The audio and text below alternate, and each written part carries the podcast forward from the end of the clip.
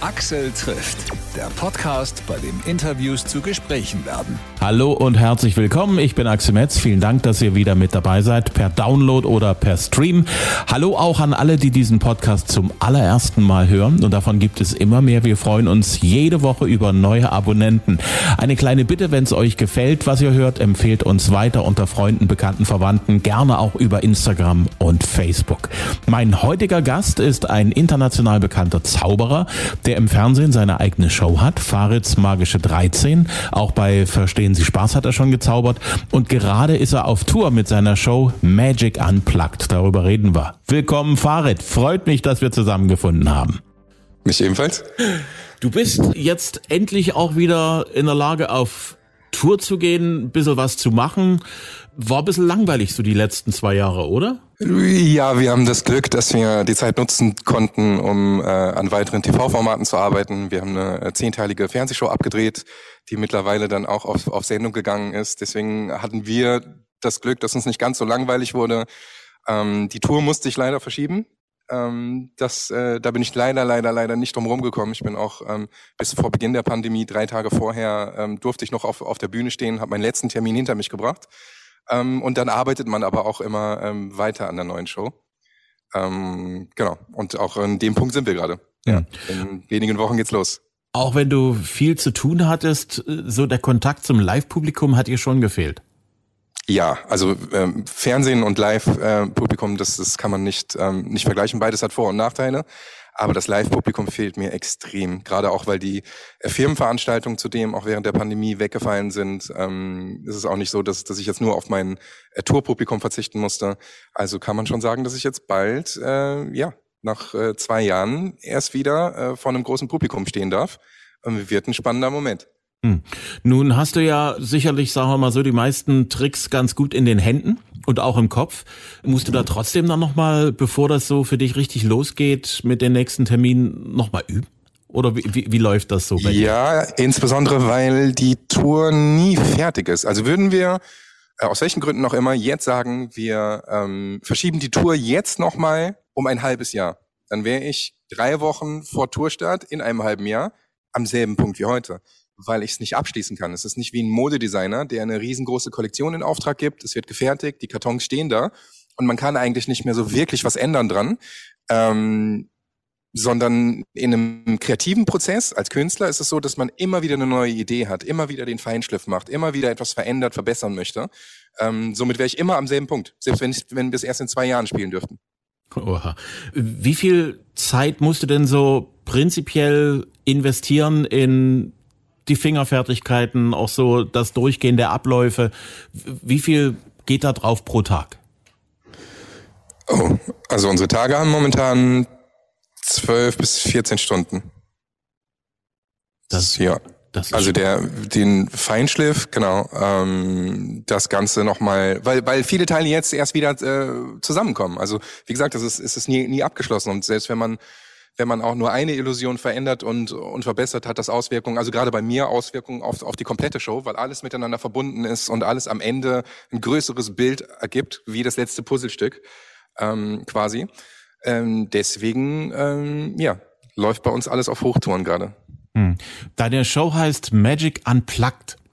Nun mhm. kenne ich das aus der Rock- und Popmusik, dass dort einfach die Stecker gezogen werden und dann wird dort halt so auf akustischen Instrumenten dann die Musik gemacht. Klingt dann meistens ein kleines bisschen anders. Muss man sich das bei dir mit deiner Magie ähnlich vorstellen? Genau, also ähm, der Titel ist natürlich bewusst gewählt. Ähm, würden wir es jetzt auf die Magie adaptieren, dann würden wir sagen, ähm, es gibt keine doppelten Böden, es gibt keine Spiegel, es gibt keine Tänzerinnen, ähm, das Publikum ist äh, komplett involviert. Es ist äh, sehr authentisch. Es ist sehr, sehr nah dran. Es wird halt auf, ähm, ja, auf, auf den, in Anführungsstrichen, Las Vegas Schnickschnack ähm, verzichtet und es ist ähm, super authentisch und äh, nahbar. Zu einer Zaubershow heutzutage gehört ja auch dann ordentlich Musik mit dazu. Wirst du auf mhm. die auch verzichten in der Show?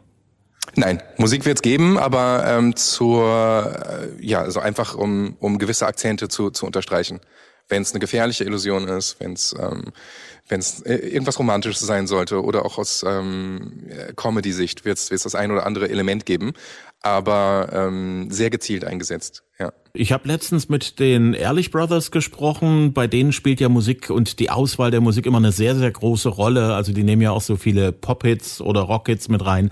Unter welchen Gesichtspunkten suchst du denn deine Musik aus für deine Show? Ähm, wenn ich eine bestimmte Stimmung transportieren möchte.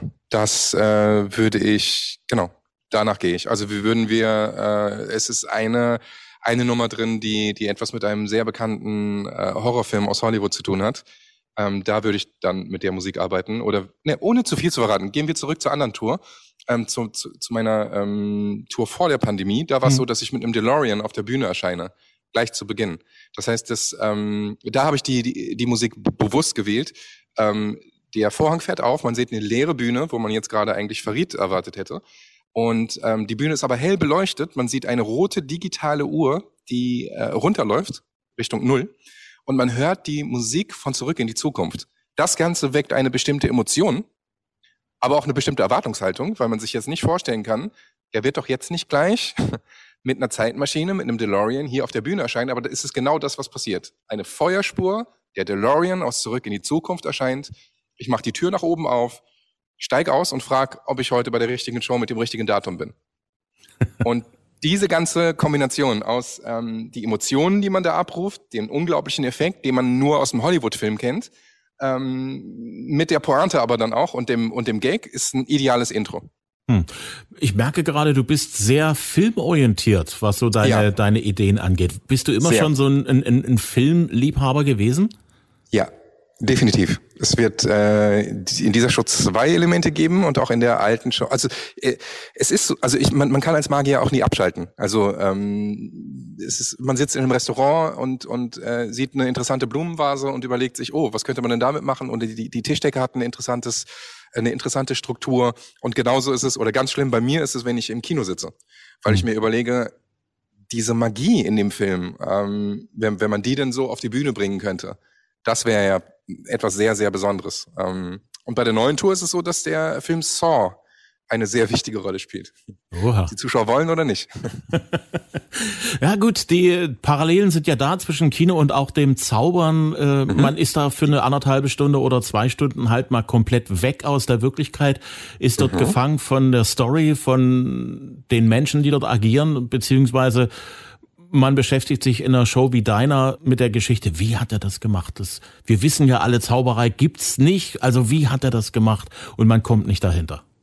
Mhm. Und ganz kurz nochmal dazu, ähm, es waren Zauberer, die das Kino erfunden haben. Ach. Die haben nämlich versucht, ja, die haben nämlich versucht, ähm, ein, ein Geist auf der Bühne erscheinen zu lassen und haben sich dann mit der Technik eines Projektors beschäftigt. Und so ist der Film, der Kinofilm entstanden. Ah, das ist ja cool zu mhm. wissen. Du hast viel die Welt bereist, auch auf der Spur von Magiern. Du warst ja auch in Budapest auf den Spuren von Houdini. Mhm. Hast du das in Budapest gespürt, dass dort Houdini dort äh, so seine, wie soll man das sagen, dass, dass, es halt, dass es für ihn dort halt angefangen hat, seine Lebensgeschichte? Mm, noch extremer habe ich es gespürt, als ich in New York war und ähm, wir auf dem Friedhof gedreht haben, hm. äh, am Grab von Houdini, ähm, was allerdings auch ein äh, Lebenswunsch von ihm war. Also das, das ganze Grab ist auch so gebaut, dass, ähm, dass äh, Fans und Touristen das Grab äh, besuchen dürfen und dementsprechend war es auch kein Problem, dass wir dort äh, drehen durften. Und ähm, da sind auch extra Bänke aufgestellt und ähm, da hat man es schon sehr extrem gemerkt. Er ist ja auch zu Halloween verstorben. Und ähm, wenn man da sieht, was zu Halloween äh, alljährlich bis heute passiert, wie viele tausende Fans aus der ganzen Welt äh, zu seinem Grab pilgern und ähm, Blumen niederlegen und, und, und Kerzen aufstellen, ähm, das, ist, das ist unglaublich. Dass jemand nach, nach, nach so einer langen Zeit noch, noch diesen Impact hat, Wahnsinn. Du warst auf deinen Roadtrips auch in Las Vegas, was ja so ein mhm. bisschen die Welthauptstadt des Showbusiness auch für Zauberer ist. Gibt's da einen Magie-Act in Las Vegas, wo du sagst, die sind cool, da äh, gehe ich gerne hin, da habe ich mich auch inspirieren lassen? Ja, äh, äh ich habe einige Freunde, die in Las Vegas auftreten. Ähm, ich treffe mich dort regelmäßig mit David Goldrake zum Beispiel, äh, der seine eigene Las Vegas Show hat. Ähm, wir tauschen uns regelmäßig aus, ähm, sind, sind in, in, in, Kontakt, beraten uns. Aber man trifft natürlich dann auch ähm, David Copperfield und Co. Ähm, ja, wir, wir sind da ein, ein kleinerer Kreis und äh, besuchen uns gegenseitig gerne bei unseren Shows und tauschen uns auch aus. Es gibt aber jetzt nicht das, das eine Vorbild oder äh, der eine Künstler, mit, mit dem ich mich jetzt 100% identifizieren kann. Jeder hat so seine, seine Spezialität und, und das, was ihn auszeichnet. Hm. Ich glaube, die moderne Zauberei, die moderne Magie lebt ja vor allem von der Persönlichkeit desjenigen, der dort die, die Tricks präsentiert. 100 mhm, Prozent. Und da sind wir alle so schön verschieden. Wir könnten fast dieselben Illusionen zeigen, aber jeder zeigt sie auf seine Art und Weise. Nehmen wir die Ehrlich-Brüder. Ähm, wir könnten am selben Tag in derselben Stadt spielen und hätten ein unterschiedliches Publikum. Also es gibt eine kleine Schnittmenge, definitiv, hm. aber insgesamt wären wir keine Konkurrenz zueinander. Wer ist denn der typische Fan von Farid, der also in deine Shows gerne geht? Das ist äh, gerade bei Magie sehr, sehr schwierig zu äh, definieren. Magie ist etwas, etwas so Schönes, dass ähm, für egal welches Alter eine, eine Rolle spielt. Also ab einem Säugling, der irgendwie versteht, hm, der Schnuller schwebt, habe ich jetzt nicht so oft gesehen, bis zum älteren Herrn, der zu mir kommt und, und, und mir erzählt, dass er vor 30, 40 Jahren auf einer Kreuzfahrt gesehen hat, wie ein Zauberer einen Geldschein in eine Zitrone gezaubert hat. Äh, es bricht Sprachbarrieren ähm, und in der Show sitzt jeder vom, also wirklich jeder. Ähm, das ist das sehr, sehr Schöne. Wenn ich es anders definieren sollte, würde ich sagen, dass meine Show sehr, sehr authentisch und nahbar ist. Jeder Zuschauer ist Teil der Show. Die Show ist nur so gut, wie das Publikum ist. Und ähm, ja, es ist, es ist sehr, sehr authentisch und auch anspruchsvoll. Hm. Äh, also die, die Zuschauer merken zum Schluss nochmal vielleicht, ohne zu viel zu verraten, mit der letzten Illusion ergibt plötzlich alles einen ganz anderen Sinn. Und man weiß, ah, okay, in der ersten Hälfte, das ist ja gar nicht schiefgegangen. Weil das bedeutet ja dann das und dann das. Oh, das ist ja ein viel größeres Bild dahinter. Es geht ja. also auch bei der Magie um, ums Geschichtenerzählen. Ja, hm. definitiv. Wann ging's bei dir eigentlich los mit Zaubern? Kannst du dich noch erinnern an dem Moment, wo du zum ersten Mal so äh, gesehen hast, wie jemand gezaubert hat und dich hat das total gekickt? Ja, definitiv. Das war nämlich mein Großvater. Der hat eine Münze verschwinden lassen. Da war ich sechs Jahre alt. Und das hat mich äh, so sehr inspiriert, dass ich dann irgendwann mit zehn Jahren angefangen habe, äh, Magier im Fernsehen auf Videokassetten aufzunehmen. Und habe alles, was die da auf der Bühne hatten, äh, mit Kartons nachgebaut und habe meine Schwester da reingesteckt. Mit 14 habe ich dann aber erfahren, dass mein Großvater nur zwei Taschenspielertricks beherrschte. Das kann man als Sechsjähriger aber nicht ganz so gut beurteilen, was dahinter steckt. Da dachte man natürlich, man hat ähm, Copperfield selbst vor sich. Ähm, ja, und so habe ich dann meinen, meinen Weg gemacht. Hm. Dein Weg hatte ich auch zum Studium der Rechtswissenschaften geführt. Mhm. Wie schnell war dir klar, alles gut und schön und auch Rechtsanwälte muss es geben, aber ist nicht mein Ding?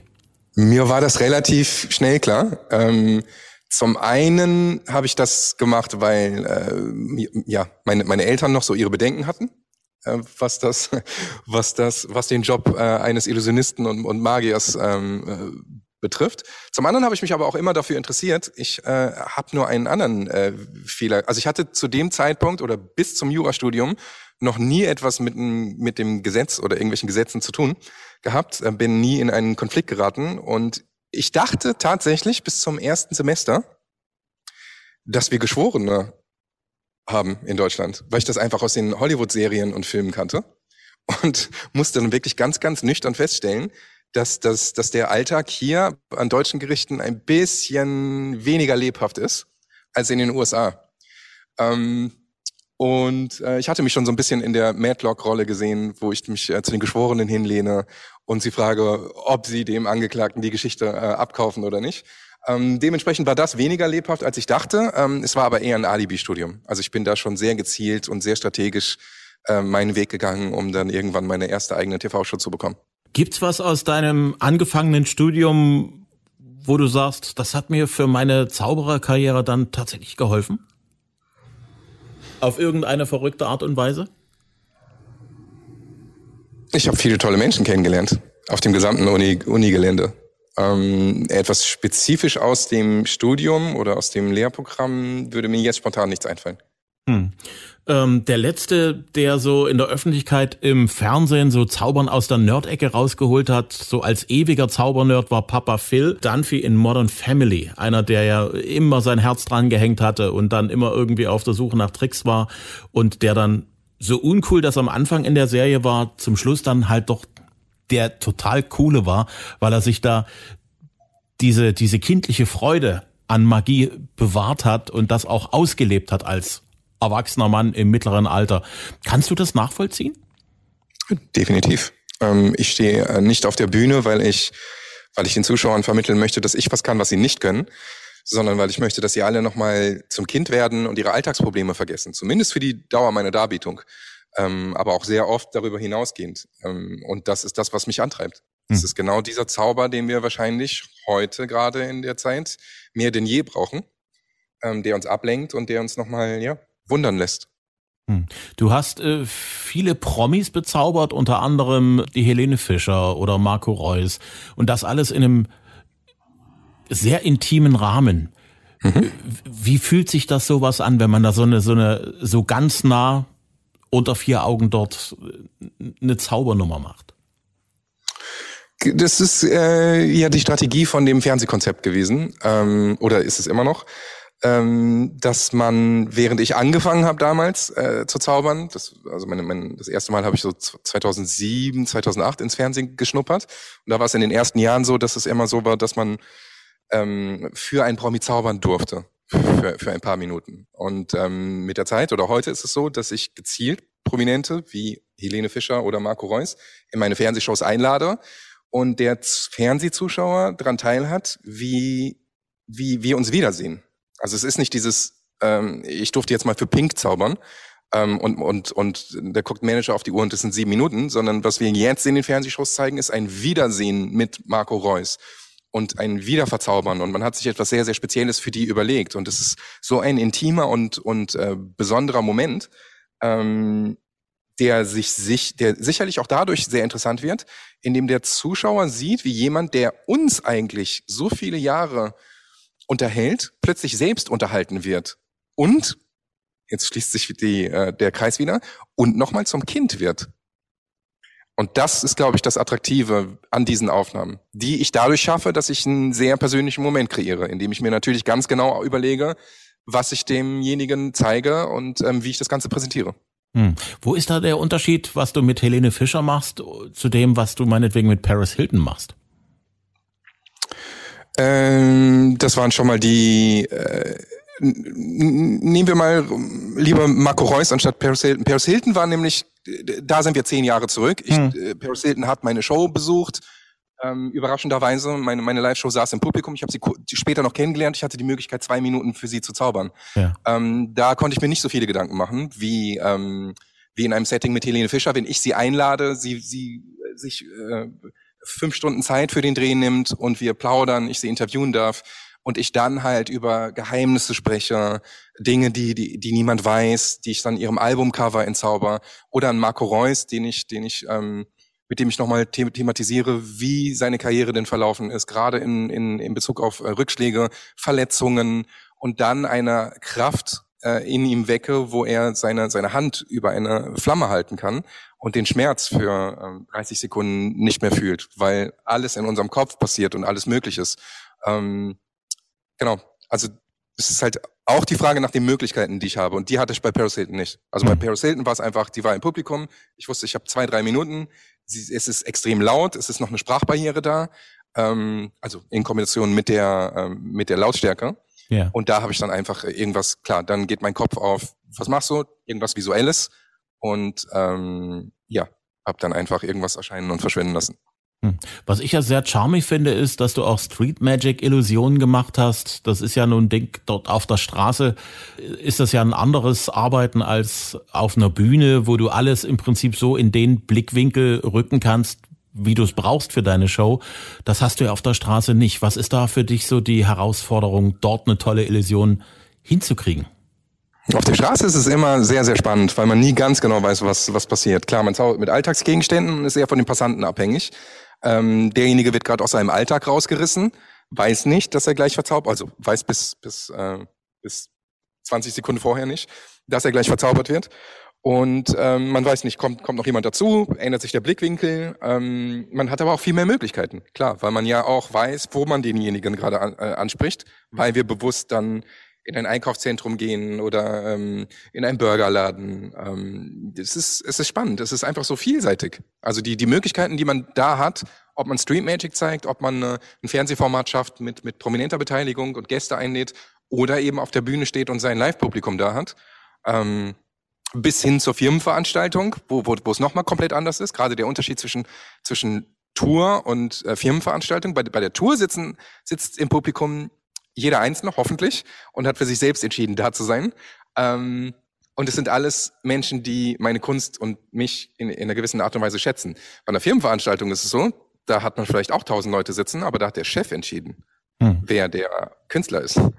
Und im Idealfall kennt man mich da und man schätzt mich da, aber da sind ganz, ganz viele auch im Publikum, die haben vielleicht, ähm, die sind nicht zauberaffin oder haben vielleicht auch schon mal einen nicht ganz so unterhaltsamen Kollegen gesehen und äh, auch das ist aber ein spannender Moment. Also wie kriegt man den? Wie wählt man da die Effekte aus? Auch spannend. Ja. Alles unterscheidet sich unglaublich voneinander. So im Alter von sechs waren wir, glaube ich, uns ziemlich ähnlich. Ich habe damals äh, zum Geburtstag oder, oder mit sieben einen, einen, einen Zauberkasten bekommen. Hab dann total mit roten Ohren losgelegt und habe dann probiert, das, was da an Tricks drin gesteckt hat, das alles irgendwie mir drauf zu drücken und habe da auch so meine ersten kleinen Vorstellungen im Rahmen der Familie gehabt. Irgendwann hat sich's bei mir dann aber dann irgendwie dann doch erledigt und ich habe mich dann anderen Dingen zugewendet. Warum bist du damals beim Zaubern geblieben? Also ursprünglich kam es aus klar aus der Richtung meine, mein, meines Großvaters. Ich glaube, dass das eine spezielle Verbundenheit war und ein ihm nacheifern und so gut werden wollen wie er. Und dann hat es ja vier Jahre gedauert oder ja, drei Jahre gedauert, bis ich dann irgendwann wirklich erfahren habe, dass er nur zwei Taschenspieler-Tricks konnte und hatte dann aber auch sehr früh Erfolgserlebnisse. Ich habe, ähm, wir haben, wir haben damals vier Jahre lang in Wien gelebt und ähm, dort hatte ich schon äh, Auftritte in der Wiener Staatsoper, auch wenn das Publikum nicht komplett für mich da war, ähm, durfte ich aber trotzdem in der Staatsoper auftreten und ähm, ja, habe dann eine unglaubliche Liebe für die, für die Kunst und vor allen Dingen für die Reaktionen, äh, die, die, die es hervorruft, entwickelt, weil es nun mal so ist, dass, dass alle Reaktionen, egal wo auf der Welt, ähm, man Magie zeigt, gleich sind. Es ist immer ein Lächeln, es ist immer ein Lachen, es ist immer Freude. Hm. Was machst du eigentlich, wenn du nicht an neue Zaubernummern denkst und äh, wie du die Show noch besser machen kannst? Du gehst gelegentlich ins Kino. Was machst du noch, wenn du wirklich mal frei hast von dir und deinem Job? Das ist wirklich schwierig zu sagen. Also dann versuche ich natürlich Freunde und, und Familie zu sehen, ähm, weil das natürlich ähm, oft zu kurz kommt. Ich spiele noch gerne Basketball, aber ähm, ja, der Kopf hört da leider nie auf zu rattern und es gibt immer irgendetwas, an, an dem man arbeitet. Ähm, es gibt teilweise Illusionen, wo wir schon seit elf Jahren dran arbeiten und die sind immer noch nicht auf der Bühne. Ähm, ja, es ist schwierig abzuschalten. Aber es ist natürlich auch äh, ein unglaublicher Segen, das tun zu dürfen, wofür sein Herz schlägt. Deswegen fühlt es sich auch nicht wie Arbeit an. Mhm. Und deswegen ist es auch wunderschön, so durchs Leben gehen zu können. Einfach so mit, mit einem magischen Auge und sich immer so ein bisschen selbst auch das Kind zu bewahren. Also das, was ich versuche, dem Zuschauer zu vermitteln, auch sich selbst zu bewahren. Hm. Du bist 1981 geboren. Was war die Musik, die dich als Heranwachsenden geprägt hat? Was hast du gerne gemocht? Ich bin äh, in einem Elternhaus aufgewachsen, das sehr viele verschiedene Musikeinflüsse hatte und das habe ich mir auch bis heute beibehalten.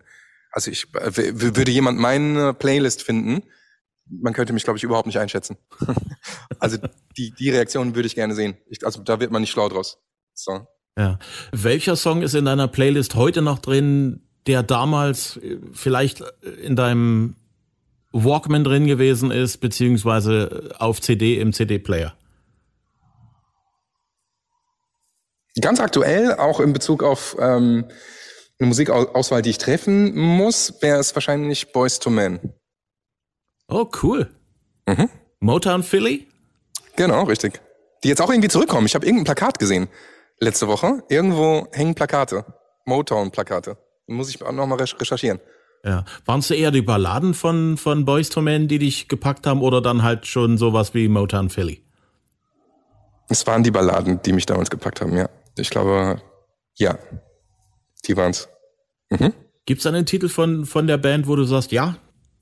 Ich habe, also ich kenne die Band, also mh, kann ich wirklich nicht sagen. Das wäre, wäre schwierig für mich, äh, mich da festzulegen, oh. weil ich sie so unglaublich schätze und die Musik so gut kenne. Also komplett durch, durch, durch alle Alben. Ja. Es gibt nicht den, den einen Song, den ich, den ich da definieren kann. Gerade auch die Entwicklung, die Vielseitigkeit ähm, und auch das, was sie bis, heute noch machen. Also sie treten ja noch sehr erfolgreich in Vegas auf. Ähm, ja.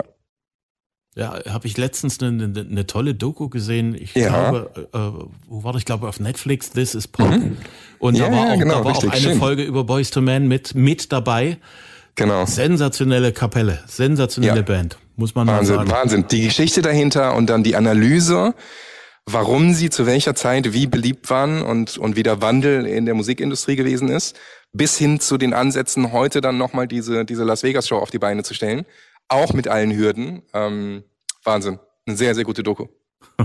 Fand ich auch. Hat mir sehr viel Spaß gemacht. Ich drücke dir die Daumen, dass du nichts mehr verschieben musst, sondern deine ja. ganzen Termine alle nacheinander abarbeiten kannst. Sehr Und gerne, vielen Dank.